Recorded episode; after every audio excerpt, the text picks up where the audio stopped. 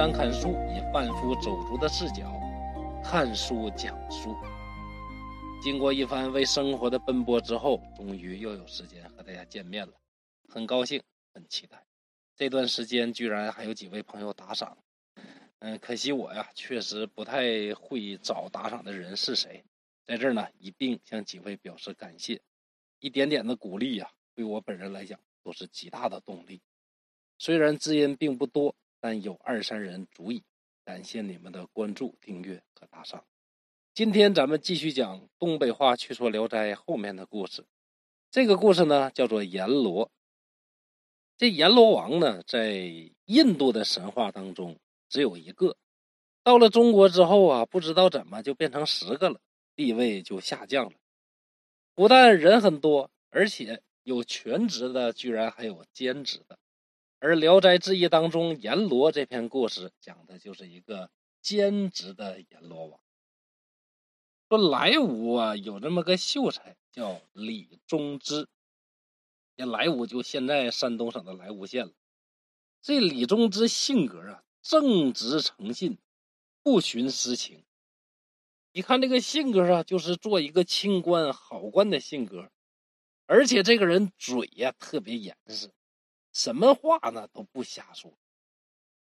这李秀才呀，有一件事特别奇怪，每隔几天呢，那兴许正聊天呢，兴许呢正睡觉，兴许正打。牌，兴许正看书呢，哎，突然间呢，咕咚一下，就躺着就死了。那躺在那儿也没有呼吸，也没有心跳。哎，这时候呢，你不用管他，放到床上安排好。三四天之后又醒了，大家就问说：“李秀才呀，这三四天你上哪去了？你是不是到那边办什么事儿去了？那说去就去，说回来就回来的。”这么神奇，这李秀才再说了，嘴严呐，一句话都不漏。你自己不漏没关系，那有人漏啊。当时吧，那个地方还有一个张生，姓张这么一位。这张生啊，也是每隔几天就死一回，每隔几天就死一回。那死就死呗，醒来之后啊，他还白话跟人吹，就说呀。你们是不知道，那李忠之、李秀才，那可了不得呀！搁咱这边就是个秀才，到阴间那是阎罗王啊！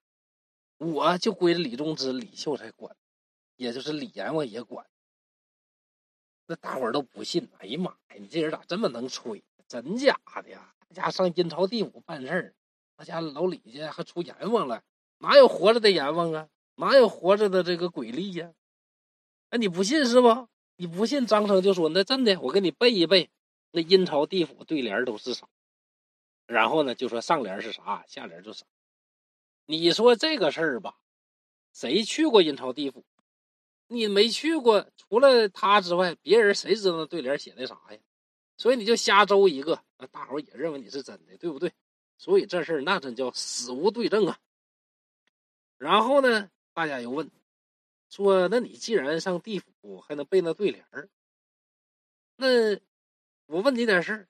昨天那个李忠之、李秀才就死了，啊，你不也死了吗？你们到那儿之后办啥事去了？”这张成就说：“哎呀，那里边事儿也得保密呀，也有保密制度、保密条例呀，不能全跟你唠。但是啊，就一个事儿啊，特别重要。”把那曹操啊，就给提审了。提审之后啊，又大鞭子乒乓又抽了二十个鞭子。呃，故事到这儿啊，就结束了。其实《聊斋志异》是记录那些奇怪的怪奇事件的，所以这个事儿呢，很有可能是真的。当然了，我说的是真的，是说这个李秀才和张生两个人，呃，又死又活，然后讲那边的事儿。这有可能是真的。至于这两个人是不是真的是兼职的阎罗和兼职的阴间鬼力，那不清楚。有意思的是什么呢？借着这件事儿啊，我们蒲松龄老人家呀，特地呢就点了曹操。曹操啊，东汉末年人，这曹老板是我本人的偶像啊！